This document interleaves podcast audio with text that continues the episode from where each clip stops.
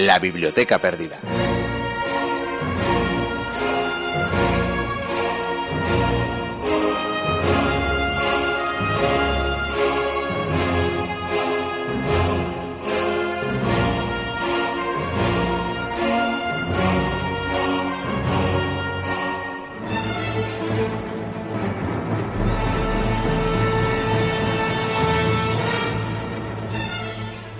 Nadie dudará que vivimos en un mundo tan alocado que en ocasiones la decisión de una sola persona puede condicionar el devenir hasta de lo más insignificante.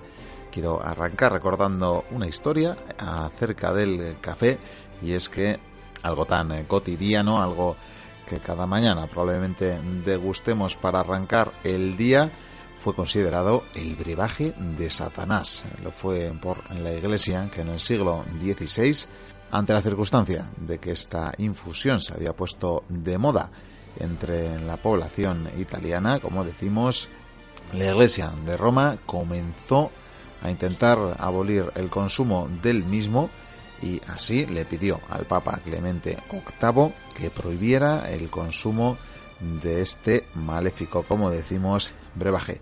Eso sí, Clemente VIII, antes de tomar una decisión tan crucial, tan radical, hizo que le sirvieran una taza de aquel brebaje, de aquel bebedizo, y la verdad lo degustó lentamente, tanto que al terminarlo, mostrando una mueca de satisfacción, aseguró que lo que sería un pecado era que solo los infieles pudieran disfrutar de una bebida tan reconfortante y por tanto propuso bendecirla para que a partir de ese momento todos los cristianos creyentes pudieran consumirla con libertad. Puede que quizás esto haya motivado la fama que tiene el café de Italia. Pequeñas historias que, como decimos, a menudo condicionan el devenir de los tiempos, aunque sea en cosas tan poco trascendentales como puede parecer una taza de café, aunque para muchas personas constituye todo un pilar para afrontar el día.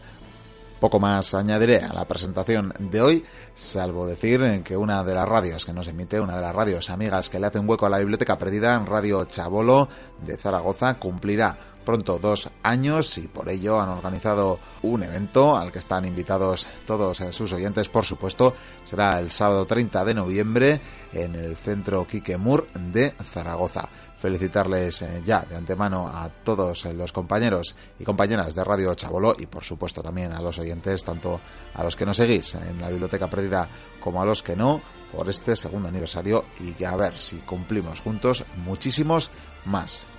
Solo me queda saludaros a todos y todas las personas que nos siguen a través de las radios amigas como la que comentábamos, pero también a través de Artegalia, de Cuac, de Alavedi Ratia, de Onda Polígono, de Radio Antorba, de Radio Bronca, de Radio Iris 7, Radio Chena, Radio Mutant y Radio Ujo. Os saludan las personas que hacen posible este programa semana tras semana, que son Javier Senderos, Vicente Goicuría y un servidor este que os habla encantado de estar con vosotros y vosotras una semana más, Miquel Carramiñana. Saludos eh, también cordiales de las colaboradores y colaboradores más habituales del programa, de Batirche Goicuría, de Noemi Maza, de Yago Baichaso y de Borja Velasco dispuestos a afrontar una hora de radio, comienza la aventura.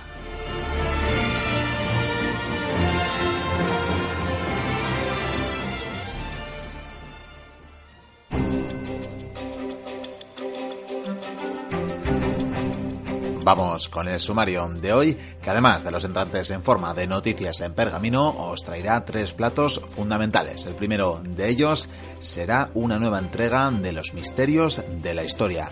En esta ocasión, nuestro Señor de la Noche, nuestro vampiro particular, nos hablará de unas misteriosas pirámides, pero no iremos a Egipto, sino a México. Y es que allí existe una pirámide antiquísima, mucho más antigua, que cualquiera de las otras bastante más conocidas.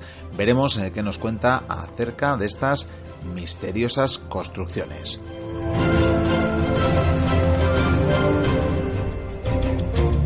También tendremos una nueva entrega del Gastronomicón de la sección de la Biblioteca Perdida que nos habla sobre la gastronomía en la historia, o más bien de la historia de la gastronomía, y en esta ocasión hablamos de un ingrediente fundamental en todos los sentidos, y es que hablaremos del olivo, que nos da ese maravilloso aceite siempre tan fecundo y que a día de hoy también en sus tiempos pretéritos, como veremos, ha tenido muy a menudo el valor del mismísimo oro. Y es que ese oro líquido, símbolo en su planta de la paz, de la victoria e incluso de la castidad, ha sido muy preciado desde tiempos pretéritos. Veremos, por tanto, su historia, qué culturas, qué civilizaciones lo han usado, cómo y qué significa aún a día de hoy. Esto será con nuestro compañero Javier Senderos redondearemos el programa con unas anécdotas y curiosidades históricas, serán más bien curiosidades, y es que vamos a repasar ciertos informes eh, publicados por eh, prensa británica en torno a la CIA, concretamente de los intentos de asesinato que durante décadas perpetraron para acabar con la vida de Fidel Castro. Es evidente que no lo consiguieron, pero desde luego los informes publicados nos hablan de métodos más dignos de Mortadelo y Filemón de estos eh, cómics que de la vida real, pero por lo visto son ciertos, así que daremos un repaso de los mismos.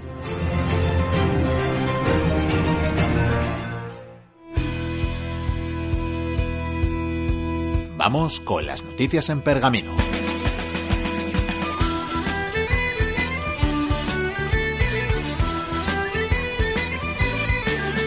Arrancamos en Perú, donde arqueólogos han dado con docenas de fósiles de perros de casi mil años de antigüedad.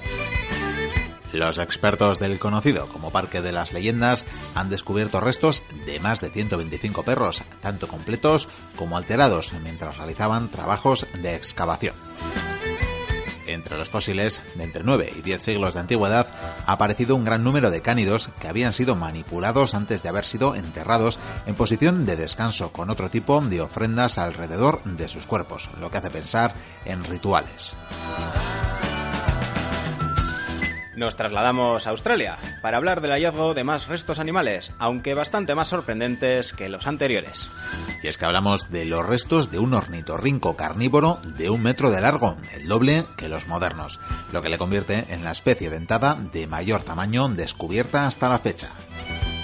El animal, bautizado como Obdurodon taralcoschil, fue identificado a partir de dientes hallados en el yacimiento River Lake, un área considerada como patrimonio de la humanidad por su riqueza paleontológica. El depósito donde se hallaron los fósiles no ha sido fechado, pero se cree que tiene entre 5 y 15 millones de años de antigüedad. y de Australia a Alemania para descubrir cuál fue el final del jefe de la Gestapo, Heinrich Müller. A Müller no se le vio más desde el 26 de abril de 1945, mientras dirigía el cruel interrogatorio y la ejecución del general de división de las SS, Hermann Fechelheim. Alemania estaba derrotada, pero el caso es que tras este último servicio al Tercer Reich, el que fuera oficial nazi de mayor jerarquía no aparecía por ninguna parte, a pesar de que los aliados lo buscaron para detenerlo y juzgarlo hasta que en 1945 lo dieron por muerto misterio se ha resuelto cuando el profesor Johannes Tuchel ha descubierto que los restos de Müller reposan desde hace 68 años en un cementerio judío, el lugar donde jamás se le hubiera buscado. Seguimos con gastronomía, porque han hallado evidencias del uso de especias hace 7.000 años. Arqueólogos de Inglaterra, España, Dinamarca y Alemania demostraron que la hierba del ajo, una planta de sabor fuerte y poco valor nutricional, se usaba como especia hace casi 7.000 años, luego de analizar los microfósiles de restos de comida en fragmentos de cerámicas de tres excavaciones arqueológicas, Akons, Steno en Dinamarca y Neustadt en Alemania. El descubrimiento, que marca la primera evidencia de que las sociedades cazadoras recolectoras usaban especias, fue publicado recientemente en la revista Plus One y rompe con la visión tradicional de la cocina prehistórica, confirmando que el uso de las especias es mucho más antiguo de lo que se suponía. Vayamos ahora a Salamanca, porque sus restos primitivos han salido a la luz y pueden ser visitados. Los restos arqueológicos de la aldea originaria de la ciudad de Salamanca, que se desarrolló entre los siglos VII y IV Cristo, corresponden a la primera edad de hierro y ya pueden ser visitados de manera gratuita. Una vez concluidas las obras para su puesta en valor en el Cerro de San Vicente, el programa Las llaves de la ciudad permitirá hasta el mes de diciembre la asistencia de los primeros grupos que podrán visitarla. Terminamos las noticias en Pergamino en Valencia, donde han hallado nuevos restos fósiles de neandertales. Tres nuevos restos fósiles de neandertales fueron hallados por un equipo de arqueólogos en el yacimiento del Paleolítico Medio de la Cova Negra de Sátiva. Estos trabajos han permitido el hallazgo de un fragmento de parietal de un individuo adulto, un fragmento craneal infantil y un premolar infantil. Los resultados de la reciente investigación fueron presentados esta pasada semana en la Universidad de Valencia.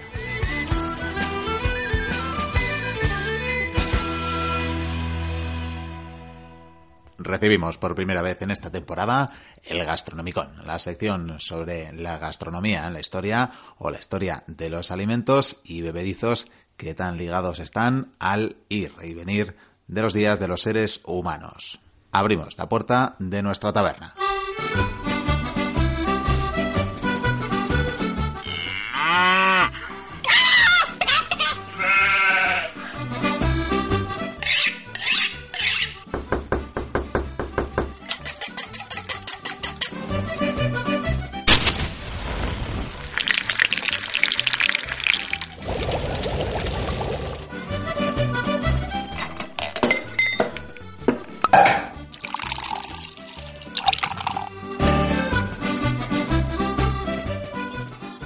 Una adivinanza, Miquel, una adivinanza, oyentes. ¿Qué tienen en común las diosas Isis y Atenea con el pintor Henri Matisse o con los poetas Dante Alighieri o Pablo Neruda? ¿Y qué les une a todos ellos y a todas ellas con las tierras americanas de Argentina y California? ¿O lo relaciona con sabios tan ilustres y dispares como Catón el Viejo, Hipócrates, el andalusí Ibn Alawan o el agrónomo renacentista Gabriel Alonso de Herrera? Pues me lo pone complicado, señor Senderos. Se lo pongo, se lo pongo. Te voy a mostrar una pista. Mm, un árbol, un arbusto. Mm, míralo, míralo bien. Un mosaic. No, no, no. Estas un hojas- olivo. Efectivamente, efectivamente, exacto. Matisse pintó olivos, eh, como tantos otros pintores lo, lo- lo harían, y ya antes lo habían hecho y representado en vasijas eh, milenarias, en tumbas faraónicas, en joyas y avalorios de diversas edades de la humanidad, de la historia. Y Dante y Neruda le cantaron poesías como esta del chileno. No solo canta el vino, también canta el aceite. Vive en nosotros con su luz, madura, y entre los bienes de la tierra, aparto, aceite, tu inagotable paz, tu esencia, verde, tu colmado tesoro que desciende desde los manantiales del olivo. Y otros grandes nombres como Hipócrates o Catón el Viejo o del mencionado andalusí Aguán y otros grandes agrónomos o botánicos le dedicaron extensos textos, unos estudios que al final y a la postre permitirían cultivarlo con éxito en regiones tan lejanas como California, Perú o Argentina. Y todo gracias a las diosas Isis y Atenea, que se lo dieron a los hombres como un don para que lo aprovechasen. Y a buena fe que lo hemos hecho durante milenios. El aprovecharlo sí, cogiendo y seleccionando sus frutos, ¿verdad? Las aceitunas, Sí, las eh, sabrosas y variadas olivas y también sus derivados. los aceites, Y dices bien, aceites en plural, porque los hay muy diferentes, usados no solo para comer, eh, a lo largo de la historia se han usado, eh, se han exprimido las olivas para la cosmética, para la medicina, para la iluminación. Un ejemplo, Hipócrates, eh, el padre de la medicina, que alguna vez sabremos quién es la madre, estas formas de expresarnos, la verdad. Eh, bueno, Hipócrates aconseja el aceite en la curación de ciertas heridas, eh, para los malestares intestinales, por ejemplo, las cefaleas o los dolores musculares. Eso sí, no ingerido, como tenemos costumbre y nos gusta, sino aplicado o como enema. Sí, claro, bueno, en el tercer ojo, supongo. Eso dicho bellamente, eh, pero bueno, digo, no era el único que hablaba de estas bondades del aceite. Tenemos al romano Dioscórides, ese médico de los tiempos de Nerón, que menciona eh, cómo el aceite extraído de la aceituna no madura resulta ser bueno para el estrés muscular y opina que es útil en el mantenimiento de piel y pelo. Ya lo dice el refranero, aceite y vino, bálsamo divino. Grandes verdades a toser al refranero y es que el aceite de oliva de divino tiene mucho. Por ejemplo, la Biblia está llena de referencias al aceite. el propio nombre de Cristo, Cristo en sí, significa el ungido, ungido por Dios. ¿Y con qué se unge desde tiempos antiquísimos? Pues con aceite.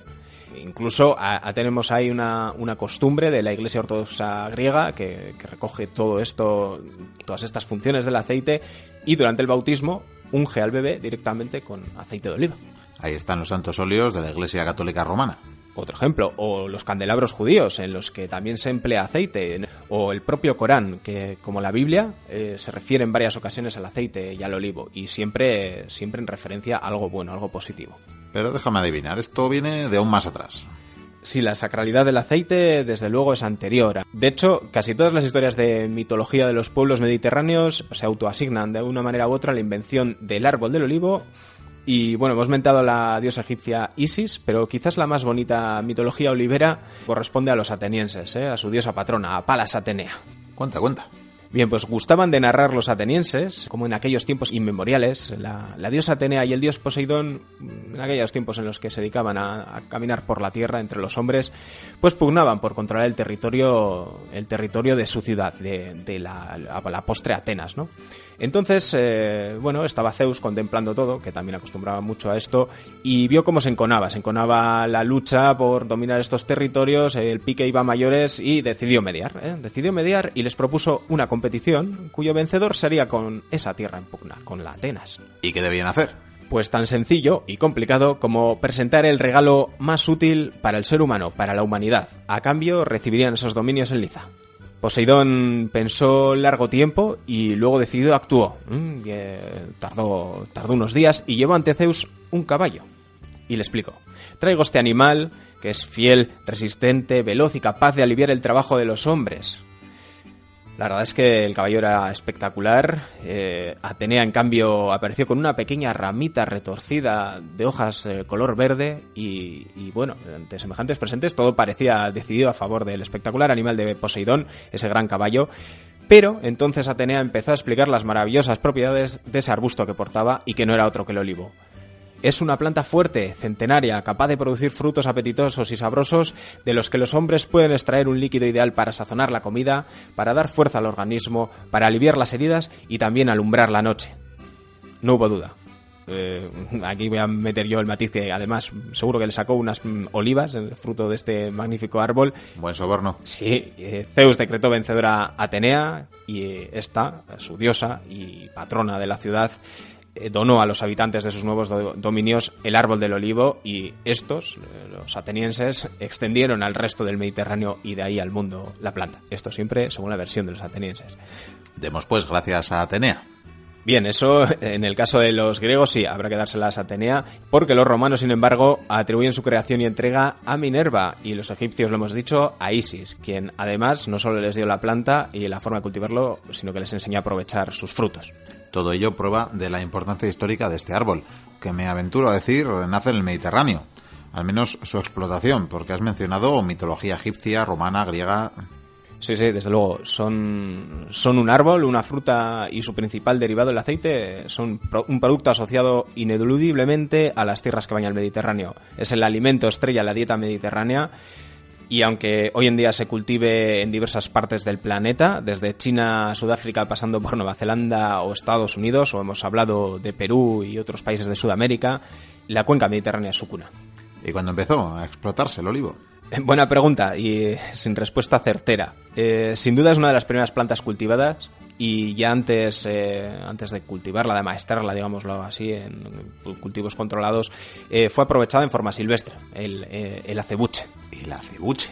El acebuche es el nombre del olivo silvestre, la, la, planta primitiva que los bereberes aún hoy denominan zembutie, una palabra muy parecida, ¿verdad? La misma raíz y de la que se conocen usos silvestres desde el Paleolítico Superior. Estamos hablando de 12.000 años antes de Cristo. Todo maya. Pero, de todos modos, la mayoría de investigadores consideran que el cultivo del olivar, el cultivo este controlado, el amaestramiento de, la planta, digámoslo así, eh, se inició en el periodo que va desde el 4000 hasta el 3000 antes de Cristo, en algún eh, lugar indeterminado del levante del Mediterráneo. O sea que no sabemos quiénes fueron los primeros olivareros. Me temo que no, pero hay dos firmes candidaturas, ¿eh? hasta que la arqueología nos demuestre lo contrario. Eh, una es la zona del actual Alepo. La región de Canaán, al norte de la actual torturada Siria. Efectivamente, ahí, precisamente ahí, en este, esta zona que a día de hoy está de candente actualidad, eh, en ciudades como Ugarit eh, se encuentran ya tablillas de barro que indican la expansión del cultivo del olivo, así como la notable producción que hacían del aceite del oliva. ¿eh? Estos textos incluso apuntan y matizan y explican el precio del aceite de oliva, que por aquel entonces casi era cerca de cinco veces el precio del vino y dos veces y media más caro que el aceite de sésamo o Ah, bien, está bien saber que ya estaba por las nubes en aquel entonces. Consuela saber que no es algo nuevo. Pues no, no, para nada. Siempre ha sido un bien muy preciado, con generalmente más demanda que oferta, eh, lo que unido a sus eh, múltiples y benefactores usos, pues lo, convirtieron en un producto de lujo prácticamente, hasta el punto que en algunos momentos de la historia y pueblos eh, ha llegado a equivaler al dinero o, al oro. Pero bueno, me voy del tema. Sí, queríamos saber dónde se comenzó a producir y has mencionado la ahora malograda Siria. Pero había otro candidato, creo. Sí, sí, no, no muy lejos, pero, pero rodeado por el mar. Eh, no bañado, sino rodeado. Eh, hablo de los eh, cretenses, o mejor dicho, los minoicos, porque se sabe que estas civilizaciones tan antiguas ya cultivaban el olivo en la isla de Creta y, que mercaban incluso con, el aceite. De hecho, hay frescos en lugares como la isla de Santorini, por ejemplo, que, revelan su importancia económica en, en, etapas tan, tan primigenias como el 3000 a.C. Hasta hay quien apunta que el cultivo del olivo fue probablemente la base del gran desarrollo de esta civilización. Pues puede ser que fuese el gran motor, ¿no? Eh, de hecho, entre las ruinas de la ciudad de Noso, de Gnosos, eh, aparecen eh, varios sistemas para la extracción del aceite y grandes recipientes cerámicos que, eran unas auténticas cisternas pavimentadas que emplearían para, guardar ese bien preciado, ¿no? Y de nuevo encontramos también aquí tabletas de arcilla de, de sus archivos, de sus bibliotecas, en las que se nos revelan los lugares de cultivo del olivo y los destinos del aceite, es decir, a dónde lo exportaban y uno de los principales lugares era Egipto. Enseguida vieron el negocio. Sí, sí, y se crearon auténticas rutas comerciales. Quién sabe si no fue una de las motivaciones para, dominar todo el Mediterráneo, ¿no? El, mercadear con, con, este bien preciado. Eh, primero lo hicieron por mar, eh, a lo que indudablemente contribuyeron a la postre otros pueblos, como los eh, grandes mercantes y comerciantes que fueron los fenicios por supuesto los griegos con sus colonias en las que ya también trasladarían esa planta para pues para prosperar con ella y a posteriori los romanos que ya los llevarían más allá de ese Mediterráneo tierra adentro al norte de Europa e incluso a las islas británicas auténtico oro líquido, por lo que veo. Y que, por cierto, aún no he catado, como tenemos por costumbre en esta sección. Qué, descortesía la mía, ¿eh? Y eso que traigo aquí, todo un catálogo de usos del aceite en el mundo antiguo. Y no solo alimenticios. Eh, Empezamos con algo exótico. Un vino al aceite de oliva, por ejemplo. Vaya moderneces que me traes. No, de eso nada. Es una bebida antiquísima. La llamaban anigrom eh, o anigrom, eh, que era típica de la gastronomía judía, que por cierto lo tiene el aceite de oliva por un ingrediente pues omnipresente. Prueba, prueba. Rico, rico.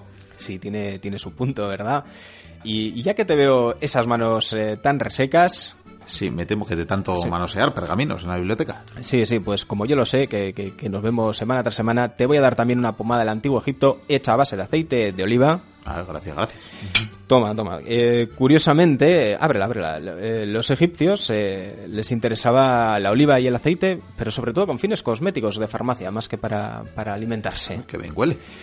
Hombre, como que es aceite sacramental hecho para la otra vida de los faraones. ¿eh? Esto es todo un lujo que te traigo. Un aceite que, mezclaban con hierbas aromáticas, de ahí ese, bellísimo olor, la verdad, que le impregna, impregna todo el estudio y que se encuentra habitualmente, ya no huele tan bien, lamentablemente, pero en las tumbas de personalidades importantes del antiguo Egipto. Es, es un presente que se llevaban al otro mundo. Sí, que suave y aromático. Así me gusta, a cuerpo de rey de rey o de atleta, pues eh, conocida es la práctica de los luchadores griegos y romanos de untarse de aceite antes del combate, incluso antes de la batalla. Eh, y lo cierto es que es el árbol por excelencia para este pueblo, para los griegos. ¿Y no eran acaso también las coronas de los vencedores hechas con ramas de olivo? Efectivamente, lo, vimos hace poco hablando de los Juegos Olímpicos, como uno de los premios que recibían era precisamente eh, el darle al vencedor, se le ofrecía una ramita de olivo como reconocimiento a, su triunfo. Y no solo eso, ¿eh? entre los premios que, que, recibían estaba el propio aceite de oliva. Esto, por ejemplo, es, lo tenemos constatado en el caso de Atenas que era un bien preciadísimo, tanto como para ser eh, el premio al vencedor de los Juegos. y que solía provenir del olivar sagrado de Atenea, nada más ni nada menos, y se entregaba en vasijas decoradas con imágenes de la diosa, las llamadas ánforas panatenaicas. Bueno, unos grandes premios que además eran eh, en cantidades espectaculares, cientos de litros, estamos hablando, eh, creo que lo comentamos en, en aquella tertulia mesa cuadrada, auténticos botines de victoria. Vuelvo al refranero, quien tiene olivares y viñas, bien casa a sus niñas. Sí, sí, así lo debieron hacer estos vencedores de los juegos, como lo debieron hacer durante generaciones los comerciantes fenicios de los que ya hemos hablado, o los griegos que se enseñorearon del negocio del aceite en el Mediterráneo y que contribuyeron al final a extender su explotación pues a todas sus colonias, ¿no? A Italia, a Cerdeña, al norte de África y está Cartago y bueno, y allá donde llegó luego Cartago y la propia Iberia, ¿no? Eh, donde la contribución cartaginesa pues tampoco es nada desdeñable, tampoco lo es la de los fenicios. Vamos, allá donde pisaron, más o menos. Sí, y el resto lo hicieron los romanos. De hecho, es muy relevante la mano de Roma, o más bien la de sus esclavos, vamos a matizar, en la tradición olivalera, por ejemplo, del sur de la península ibérica, ¿eh? Eh, que no sé si lo harían por imitación, por herencia griega, y yo me, yo me inclino a determinar que, que lo hicieron sobre todo porque tenían un paladar muy fino. Aquí es donde mencionamos a nuestro amigo Apicio, ese glotón gastrónomo romano que vivió en la época de Augusto y Tiberio. Efectivamente, y que más de una vez nos ha visitado en la taberna Marco Gabio Apicio y su gran legado para el mundo de la gastronomía y de la historia, que es el recetario de Recoquinaria, ¿no? Y en el que nos dejó descritas entre otras cosas, muy diversas preparaciones en las que los romanos gustaban de usar aceite de oliva. Por ejemplo, el Yanteculum, ¿eh? y que vas a poder probar. He estado antes preparándolo aquí en la taberna, ya supongo que has podido notar ciertos olores, aunque esto la verdad que huele a muchas cosas y a veces es complicado, ¿no? Pero eh, toma, toma, su, sujeta. muchas gracias. Es una especie de, torta de cereal. Ajá, ajá, sí, sí. Es, roja. Es roja porque tiene vino, tiene vino. Y, y ajo, por cómo huele. Eh, cierto, cierto. Eh, la verdad es que esta era como la base, ¿no? Eh, y sobre ella, pues según el estatus, los posibles que tenía cada uno, se ponía uno u otro ingrediente. En este caso, hablando del aceite de la oliva, pues podían optar por los aceites traídos de sus colonias de Tripolitania, del Mediterráneo francés, de Hispania. Yo en este caso te he traído esto. De hecho, a ver, si me ayudas a mover este, este ánfora, eh, vas a poder probar una auténtica delicatessen de la época imperial. Aceite de la bética. Uy, ¿cómo pesa esto? Eh, sí, sí, que son casi 70 litros, ¿eh? Y es que en estas grandes vasijas era donde se transportaba en barcos expresamente diseñados para ello, las que llamaban las naves oleáricas, y en las que se transportaba este manjar desde los puntos más recónditos del Mediterráneo hasta la capital, hasta Roma. Y fíjate, fíjate en el cuello mientras vertemos, ¿eh? eh ves que lleva una inscripción grabada? ¿Eh? Eh, con marca el producto, la procedencia, una clave como impuesto fiscal y el peso neto y el peso total. Administración romana. Sí, sí, vamos, ya sabes que estas cosas las tenían controladas. Uy, de color. Verduzco dorado. Maravilloso es uno de los distintivos de este aceite, ya lo recogen los escritos romanos de la época, el color verde, ¿no? Del aceite, del aceite de la bética.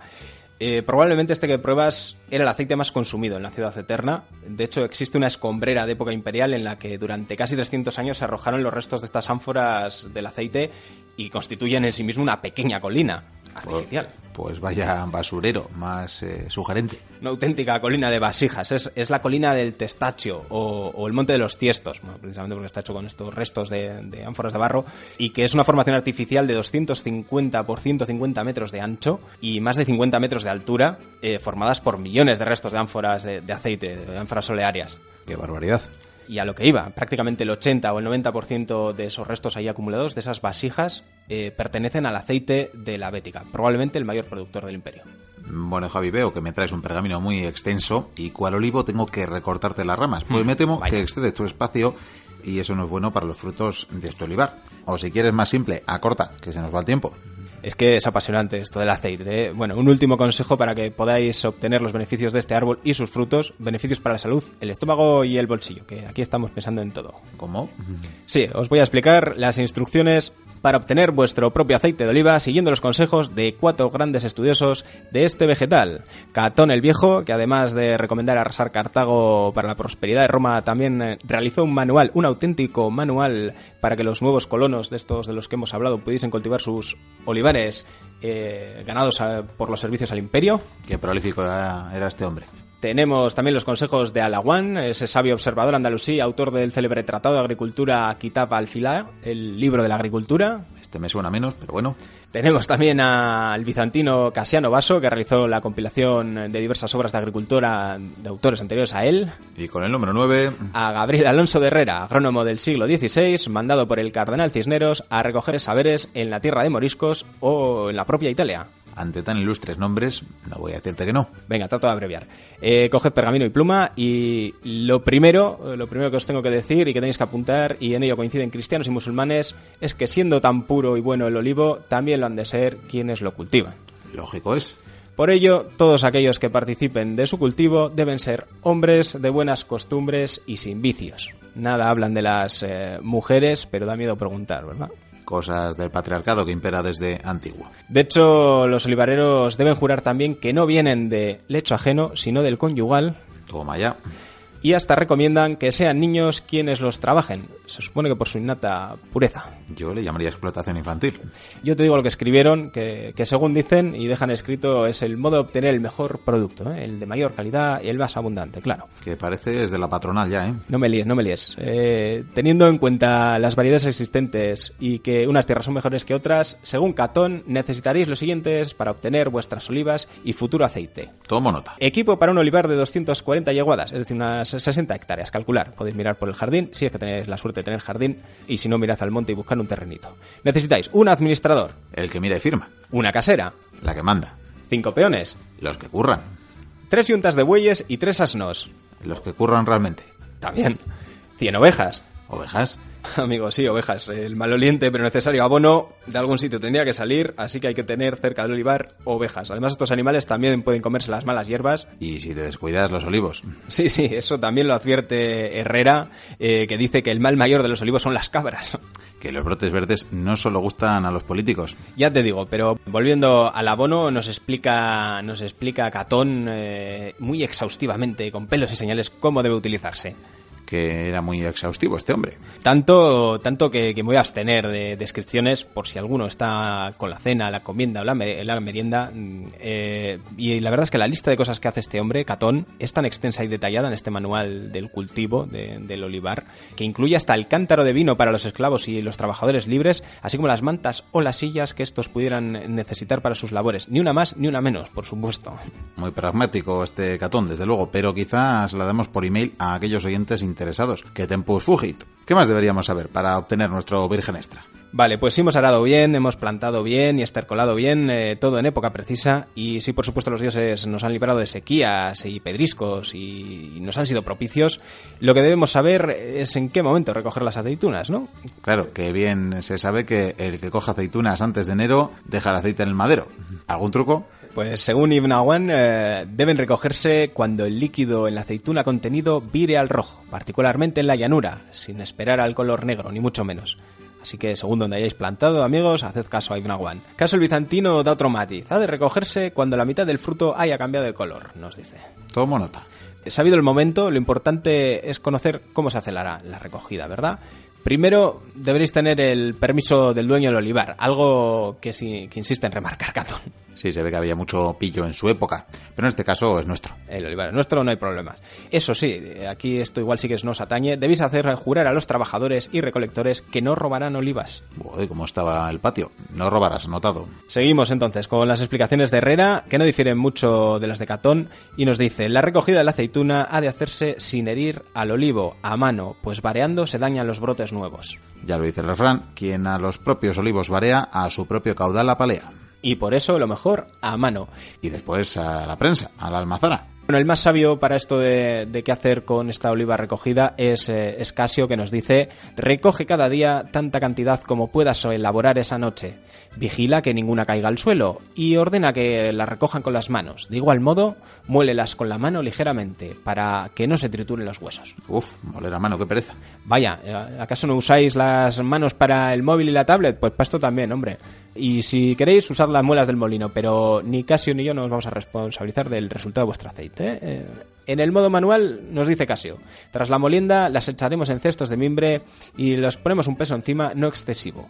El primer jugo así obtenido es sumamente agradable y fino, el cual debes ordenar que sea para tu consumo particular. Quizá este procedimiento sea el origen del conocido refrán para ser extra virgen, del olivo a la prensa y de la prensa a la despensa. puede ser, puede ser. Por mi parte ya sabéis cómo hacerlo y cómo no hacerlo. Bien, pues dadas las horas y si se te han acabado ya las olivas, tengo que decirte, y no se me ocurre mejor ocasión, que cada mochuelo a su olivo. Vaya, ¿y no vamos a contar cómo un árbol tan mediterráneo llegó al continente americano? Eh, no hay tiempo, pero teniendo en cuenta que autores como George Duhamel decían que el Mediterráneo acaba donde el olivo deja de crecer, sería un milagro. Eh, milagro no, se lo llevaron allí los avispados eh, frailes franciscanos y jesuitas, que encontraron mano de obra bien barata. Y, ya me voy, pero otro, de otro milagro te voy a hablar. Y es como, como en Sudamérica llegó a sobrevivir algún olivo, porque después de que los llevasen los jesuitas, el virrey del Perú, Pedro Fernández de Castro, el conde de Lemos, ordenó talarlos todos, no quería competencia. Y después él también lo ordenó el rey de España. Esa nación eh, siempre recortando, hay que ver. Sí, menos mal que, tal y como dice la leyenda, una anciana guardó y multiplicó un esqueje de aquellos olivos y aún existe ese superviviente de aquel olivo, ese olivo centenario, el olivo de Arauco. Venga, venga, acabamos el gastronómico en aceitunero, que el aceite de oliva todo mal quita, menos la falta de tiempo. Seguimos con el programa. Agur.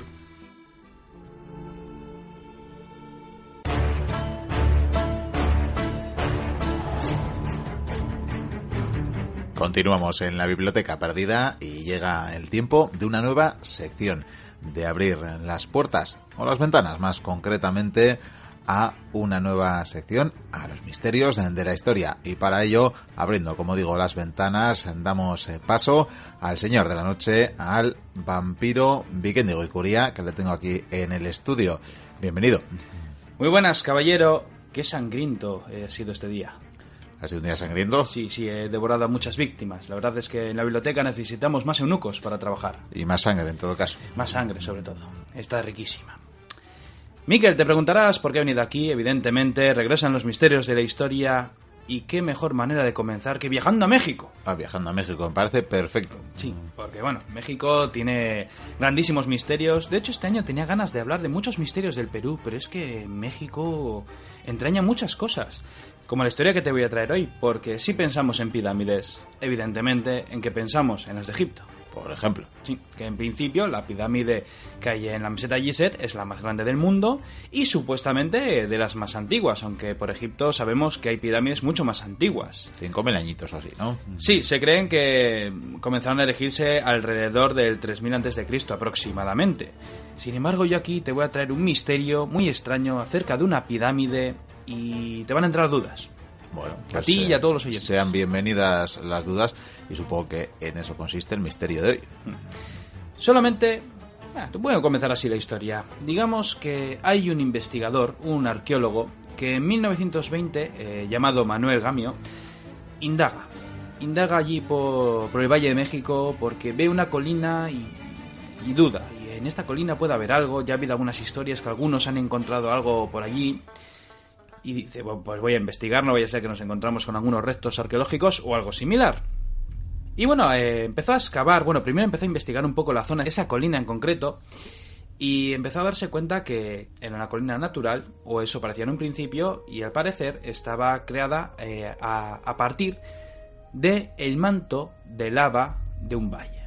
Es decir, que al parecer explotó un volcán y la lava cubrió esa zona. O sea, el magma había cubierto la zona y formaba esa... Sí, hombre, luego se florecitas, árboles, pajaritos, en fin, de todo, ¿no? Y al parecer ese volcán fue el volcán de Sitle. Y bueno, tras esas investigaciones, eh, de hecho dos años de investigaciones, llegó un explorador norteamericano llamado Byron Cummings y fue el que inició por fin las excavaciones. Y resulta que lo que hicieron fue, a ver, está colina, eh, no sé, sí, es natural por la lava, pero mm, para que tenga esta forma quizás había algo debajo. Vamos a investigar, vamos a excavar. Y comienza a retirar esa capa de lava de ese volcán llamado Sitle, que no se nos olvide. Y descubre que era una colina artificial. efectivamente, había algo que había creado ese montículo, por así decirlo. Ya te digo que un montículo no demasiado grande. Sigue retirando esa lava endurecida, esa roca, y bueno, pues se lleva las manos a la cabeza porque lo que descubre es apasionante y casi, casi increíble, porque descubre una pirámide con base circular, escalonada y formada en cuatro niveles. Veamos que algo habían construido ahí, suponemos que seres humanos. Sí, hace mucho tiempo. Hace mucho tiempo y todo eso había quedado oculto por la naturaleza. Sí, de hecho, Las dimensiones, 25 metros de altura y 125 de diámetro. No es muy alta. No, pero no- tampoco nos cabe en el estudio, pero No, bueno. no nos cabe. Pero bueno, oye, ya que sea base circular y que tenga un diámetro, pues bueno, ya es interesante de por sí. Otra curiosidad, está construida con piedras sin labrar. Sobre, directamente sobre el suelo aplanado, es decir, que al parecer pues aplanaron el suelo, como hicieron con todas las pirámides y comenzaron a colocar esas rocas. Pero claro, vale, hemos encontrado una pirámide no demasiado grande en una colina que resulta que era la propia pirámide cubierta de lava. ¿Y dónde está el misterio? ¿En que la habían descubierto así? Pues no. Resulta, con las investigaciones que se han ido haciendo, pues sabemos cuando han ocurrido muchos fenómenos naturales a lo largo y ancho de, de todo el globo terráqueo. Y en este caso, este volcán Sitle, al parecer, según los geólogos, erupcionó hace 8.000 años. A 8.000 añitos. Sí.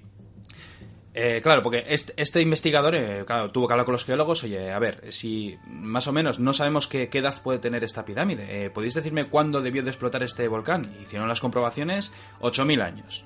Entonces, claro, creo que ya vas pillando por dónde, a dónde quiero ir. Sí, el misterio radica en su antigüedad. Eso es. Según la arqueología oficial, las primeras pirámides de América datan de hace unos 2.000 años. Bueno, 2.000 años es un poco relativo, algunos apuntan hasta los 3.000 años. Son antigüedad. jóvenes en todo caso. Son jóvenes. Si lo del volcán es cierto, esta pirámide tiene que tener una antigüedad de mínimo 8.000 años, es decir, que se construyó en el 6.000 antes de Cristo. Y nos deja también joven a la propia pirámide de Keops, por. Estaríamos hablando de la pirámide más antigua del mundo. ¿Quiénes construyeron esta pirámide? No tenemos ni idea. Eh, Además, es curioso porque, por ejemplo, mm, evidentemente los ortodoxos considera que tiene 2100 años. Me parece maravilloso que opinen algo así, pero vamos, si la lava cayó encima suyo hace 8000, pues eh, crea muchas dudas. Pero es que, Miquel, si, si esto ocurrió hace 8000 años, eh, estamos hablando del Neolítico. Estamos hablando del Neolítico, una época en la que aún no, en principio, se supone, no había técnicas para hacer algo así. Bueno, tampoco sabemos exactamente y con certeza cómo hacían las de Egipto, así que como para saber cómo las podían hacer Eso hace es, 8.000 sí, años, sí, ¿no? pero, Claro, más antigua aún, o sea que fíjate tú. Y. Hombre, ahí luego hay más curiosidades sobre esta pirámide. Por ejemplo, eh, fue descubierta en 1920, como he dicho hace un momento. Sin embargo, en el 24 hallaron figurillas femeninas. Se cree que son diosas de la fertilidad. Que sería una figura clásica en diferentes civilizaciones. Sí, pero es que, a ver, estas figuras, eh, por ejemplo, en Europa eh, se tallaban en el Paleolítico, allá por el, también por el 8000, ante- eh, por lo menos hace 8000 años, o mucho más atrás. O sea que estamos hablando de unas figurillas que en principio encajarían con esa antigüedad que tiene esa pirámide. Con lo cual ya pues tenemos más pruebas a favor de que esto pudiera ser real. Y también encontraron muy cerca eh, menires y monolitos desconocidos en América, pero no en Europa. Es decir, claro, en Europa estamos, tenemos muchos menires, tenemos muchos monolitos, pero en América no era algo muy común. Y sin embargo hemos encon- encontrado muy cerca de esta pirámide precisamente también estos elementos. Con lo cual, Miquel, ¿con qué nos podemos quedar con el asunto? ¿Tú qué opinas? ¿Esta pirámide tiene esa edad? ¿No tiene esa edad? Siempre Pues, te la duda ahí. A pesar, yo puedo cursar una teoría Cursa, extraña, cursa, cursa, sí, pero cursa. esperpéntica, eh, quiero decir, lo más alocada posible. Quizás, quizás los ortodoxos tengan razón y quizás se creara un mar de lava que perdurara, no sé por qué, en fusión durante 6.000 años, ahí manteniendo el caldito de la lava, y quizás arrojaran la pirámide dentro hace 2.100 años. Claro, si es que, de verdad, todo es de ganarse los sesos y pensar una teoría lógica, Yo no sé, que un vampiro te diga que eso está agarrado muy por los pelos. no, o más, vaya, pero, en fin, yo era por aportar datos. Aporta, aporta. Está muy bien aportados. Bueno, pues eh, con esto voy a terminar los misterios de la historia, Miquel. Para todos los oyentes, al parecer hubo una pirámide que se construyó hace 8.000 años en el Valle de México. Cada uno que tome sus conclusiones. Pues allá cada cual con sus conclusiones aportamos eh, estos eh, datos, aportamos este nuevo misterio y creo que solo me queda abrir la ventana. Abre la ventana y salgo con las golondrinas. Pues aquí sale, aquí sale nuestro vampiro, el vampiro bibliotecario, eh, que con su capa pues a veces eh, ni siquiera sale, no cabe por la ventana, pero vaya, que allá va, ya volverá con nuevos misterios.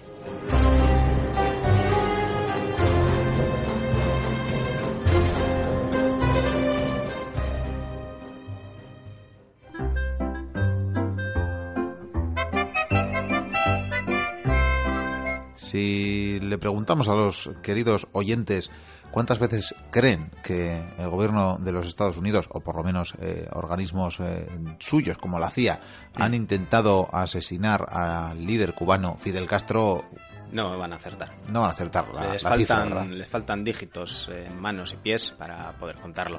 Probablemente. Y Porque es que, sí, están sí, por un lado las reconocidas y otra las no reconocidas intentonas. cierto, cierto es. Es que lo curioso que las conocidas, las constatadas, no sé si constatables, pero por lo menos las que recogió en un informe, en una información supuestamente derivada de los servicios secretos estadounidenses, Antes de que se dedicasen a espiar. eso es, el periódico británico The Guardian daba cuenta de estos intentos y recogía nada más y nada menos que 600 intentos de acabar con la vida de Castro. Lo dicho, os faltan dedos. Sí, la verdad que sí. Es curioso que algo así se desclasifique tan pronto, tan pronto, incluso que este hombre sigue vivo y coleando. Quizás ya no como en sus buenos tiempos, pero, pero ahí está, ahí está dándolo todo. Deben ser los puros. Bueno, vamos a repasar algunas de estas maneras en las que han intentado cargarse al líder de la revolución. Así que empezamos con una que es fundamental, porque ¿qué tiene de característico Cuba? Aparte de la propia revolución, Los puros. los puros, evidentemente. Eh. evidentemente. Y a la CIA no se le ocurrió otra cosa que intentar acabar con, con Fidel con un puro, con un puro asesino. Un puro asesino no puede ser. Sí, bueno, esto diremos que tuvo Esto- que ser anterior al año 78, que es cuando se supone que dejó los puros eh, Fidel. Ah, porque vio el cartel de Fumar Mata. Eh, Sí, sí, ahí fue literal, creo que lo inventaron. eh, sí, probablemente. Bueno, el caso es que la primera idea era un puro explosivo directamente, que cuando lo encendiera, pues prácticamente le pudiera arrancar la cabeza. Vaya. Eh, va- Vaya, creo que es que te voy a hablar de esos que utilizo yo a veces en Navidad para unas risas, pero esto de No, risas era un poco más poca. extremo. No obstante, no dudo que se hayan inspirado en este experimento de la CIA que no salió bien. Sí, sí, seguramente les pasaría también en alguna sobremesa navideña que alguien encendió un cigarro con un petardito de estos. De lo gracioso, de lo gracioso. Pero igual está muy sobrecargado y perdió, perdió a la suegra, por ejemplo. Por Y ejemplo. dijo, mira qué idea. Mira qué idea. Bueno, eh, también lo intentaron, diremos, eh, impregnando con algún veneno eh, algunos de los puros, pero vaya, que por lo visto o nunca los llegó a encender o, o es que aguanta, aguanta Sí, esto sí, y mucho igual, más. Sí, bueno, quizás ha perdido la sensibilidad en las papilas gustativas, que es uno de los efectos del tabaco, oye. Bueno, pues vamos con más formas. Pues eh, Castro sabemos que le gustaban los puros, los habanos. También le gustaba mucho el buceo y lo solía pues, practicar bastante a menudo. Y eh, como se ve que les gusta a la CIA y sus agentes de exterminio esto de aprovechar los gustos de la gente. O sea, te, te voy a matar, pero con lo que a ti te gusta. Eso es, haciendo lo que más te gustaba hacer. Eso Claro, es, que está muy bien. No soy tan maluto, ¿no? Es un detalle. Eso es. Entonces, bueno, sabiendo que le gustaba mucho bucear, dijeron, pues eh, te vamos a infectar el traje de buzo, eh, todo el equipo de buceo, con algún hongo que, mm, que provoque alguna chunga enfermedad que acabe con tu vida eh, de la manera también, esto sí que es bastante cruel, ¿no? Pero Qué, qué mala baba, eh. Mira que un- unos pica pica igual. Efectivamente, sí, eso para quería, estar mal, mala baba. Probablemente le untarían la, la- la botella del oxígeno o la, la embocadura por donde tendría que respirar. Bueno, el caso es que además quedasen libres, meterle algún tipo de sustancia, pues un hongo, un hongo al final que podría haber sido pues algo fortuito incluso, ¿no? Y quedar libres de culpa y quitárselo de en medio.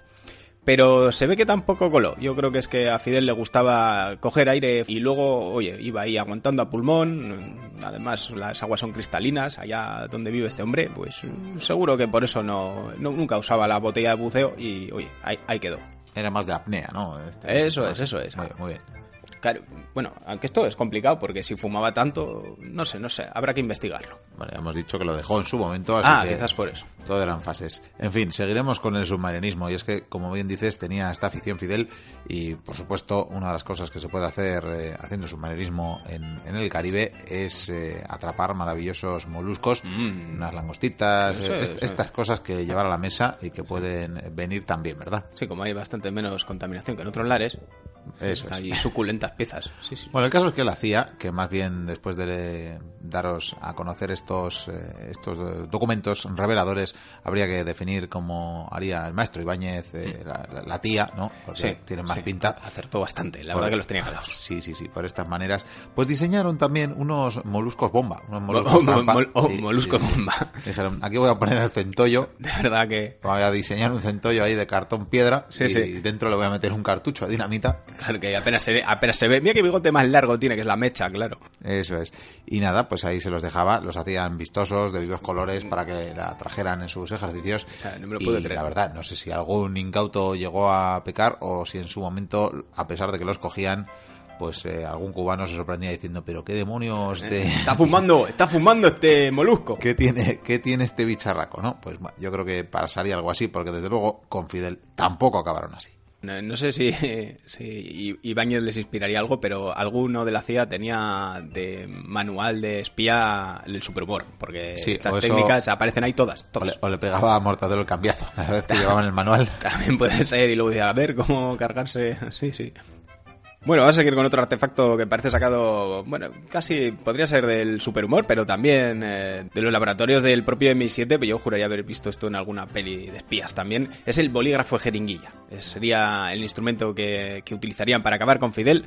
Y parece ser que, que este método se desarrolló para ser aplicado casualmente el mismo día que, que murió Kennedy. Vaya que oportuno. Sí, sí, o sea, por un lado perdían a uno y se iban a cargar también a Fidel ese mismo día. Igual luego les dio la penilla y pues se abortó la misión o... yo- O, estaba sé. muy, o estaba muy ocupada la CIA ese día. También es verdad, quizás eh, quizás lo gastaron el truco, el arma en, en el cuerpo... Pero me estoy acordando de esto del espionaje de Estados Unidos últimamente. eh, casi que esto lo, lo censuramos. Vamos a poner un pitido luego eh, encima de esto. No, vamos a dar ideas.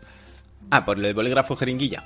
No, no, por esto de que estamos insinuando cosas Ah. de la CIA, de Kennedy. en fin, Oye, no. son sus archivos. Nosotros tenemos acceso a ellos gracias a, que tenemos ahí un topo también. Bueno, Eh, Gizmo, que es un hacker, Eso, entre otras total, cosas. tiene unos servicios de protección de datos que ya veis. Aquí todo el mundo saca papeles y los publica. Pues sí. Pues nosotros también tenemos, tenemos ahí, nos metemos con el mochila y, y buscamos, descargamos y os podemos leer todo esto de tan interesante.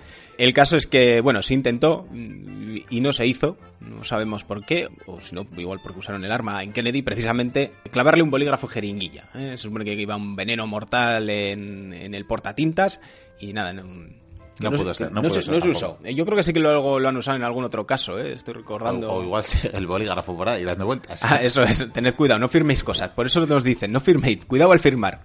Bien, bien. Bueno, pues vamos, vamos a pasar a otros. Bueno, ya con el traje de buceo ya decíamos algo parecido, ¿no? Pero es que también lo intentaron con bacterias.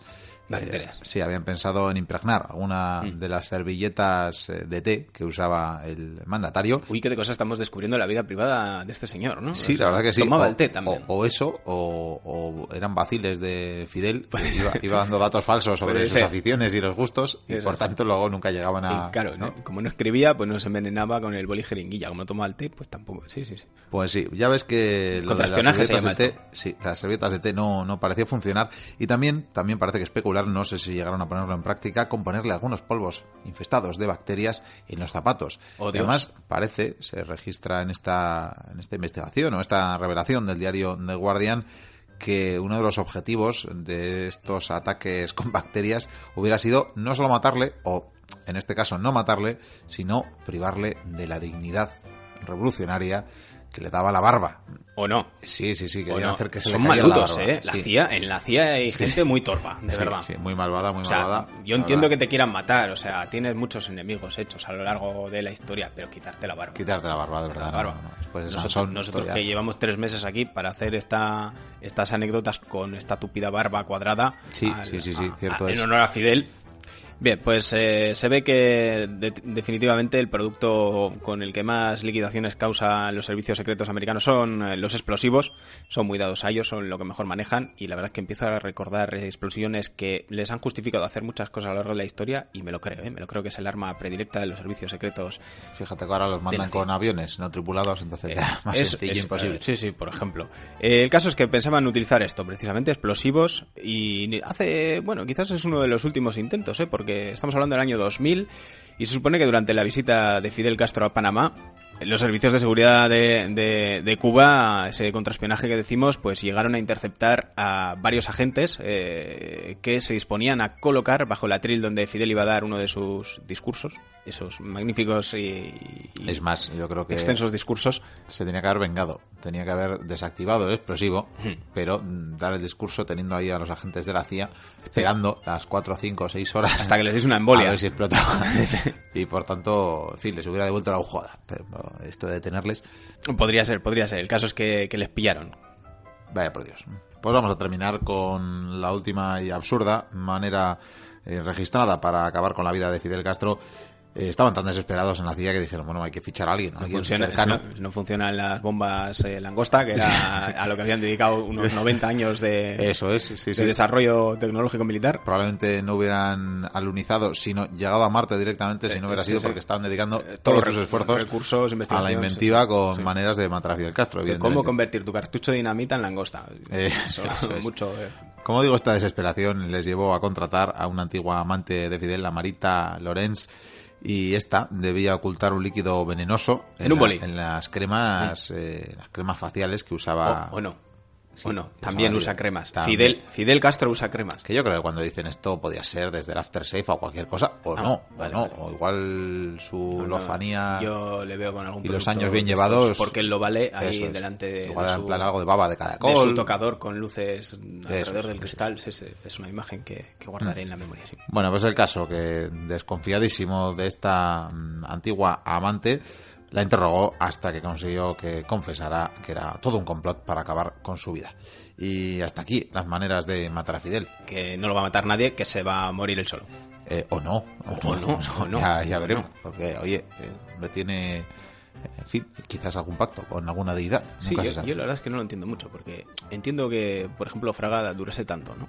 Pero o sea, todos sabemos que era Era, era, era fruto de. eh, de, de ese baño, ese baño. Era fruto de Palomares. Palomares, sí, sí, sí, sí, sí. Sí, creo que Rajoy ha estado hace poco en Fukushima también.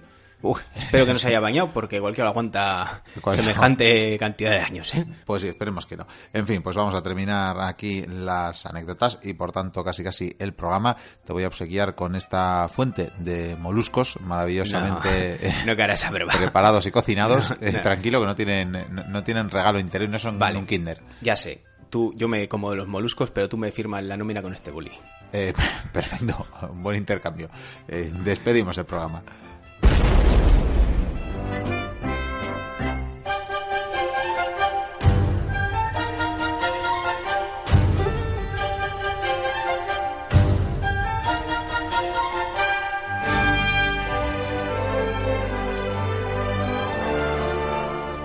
Las anécdotas eh, despedimos ya el programa de esta semana que esperamos que hayáis disfrutado.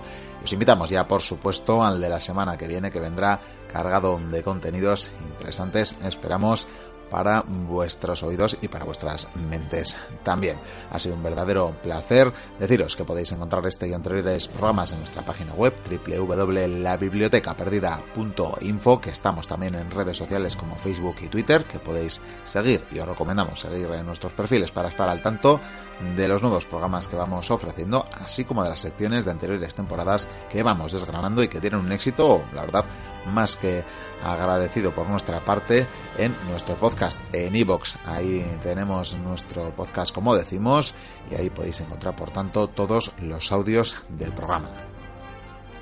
Recordaros que a través de todas estas fórmulas que os comentaba, pero también a través del correo electrónico en info arroba la biblioteca perdida.info podéis hacernos llegar vuestras dudas, quejas, sugerencias o propuestas para elaborar diferentes secciones. Tenemos pendiente, por cierto, una sobre Bizancio que nos hicieron llegar a través del formulario, pero os aseguramos que estamos en ello y que pronto le ofreceremos una pieza sobre Bizancio al oyente que nos la solicitó. Poco más eh, que decir, salvo que ha sido un verdadero placer. Recordaros que tenemos una propuesta, un desafío que es que nos hagáis llegar los gazapos que cometemos en diferentes secciones, en diferentes programas, que lo podéis hacer a través de las vías que os dábamos y que tendrá premio aquel que suponga todo un tirón de orejas para estos historiadores amateurs, siempre amateurs, desde luego no profesionales, que nos consideramos los que confeccionamos la biblioteca perdida. No diremos más, salvo desearos que seáis felices y que nos encontremos dentro de una semana. Hasta entonces, cuidaos. Agur.